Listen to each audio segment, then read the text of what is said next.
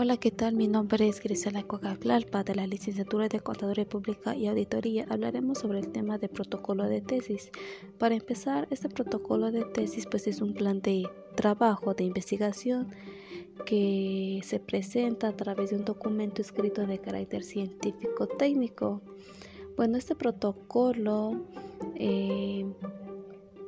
es un proceso ya que fluirá eh, de, acuerdo pues al proceso. Y también pues es una guía para continuar el trabajo de investigación. Eh, de acuerdo a este protocolo también tenemos algunos elementos que debe tener, por ejemplo, lo que es el título de la investigación, que es muy importante porque de acuerdo a este título de investigación se enfoca y se aterriza de acuerdo al tema abordado, lo que es también el planteamiento de problema, ya que pues es un apartado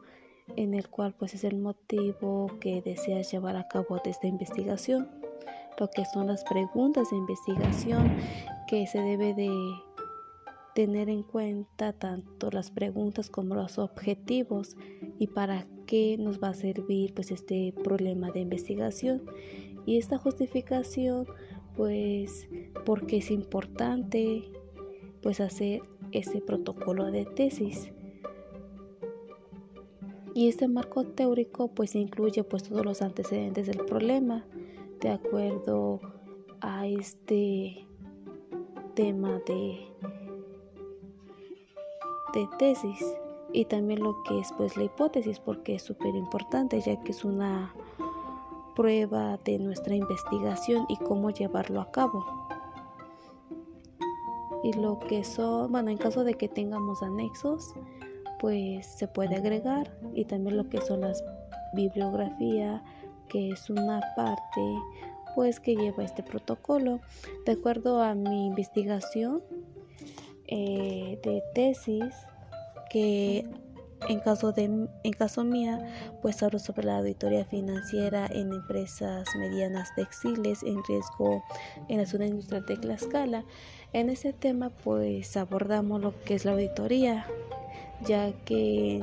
en empresas grandes o medianas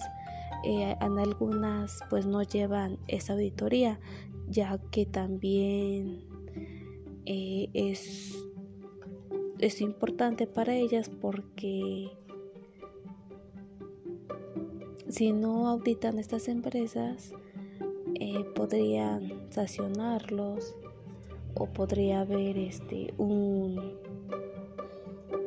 un factor que intervenga pues a la empresa y que ya no pueda continuar también de acuerdo a los estados financieros en el cual esa auditoría se encarga en, evaluar esos estados financieros y tener pues unas observaciones en cómo podemos llevar a cabo nuestras empresas o en qué estamos fallando.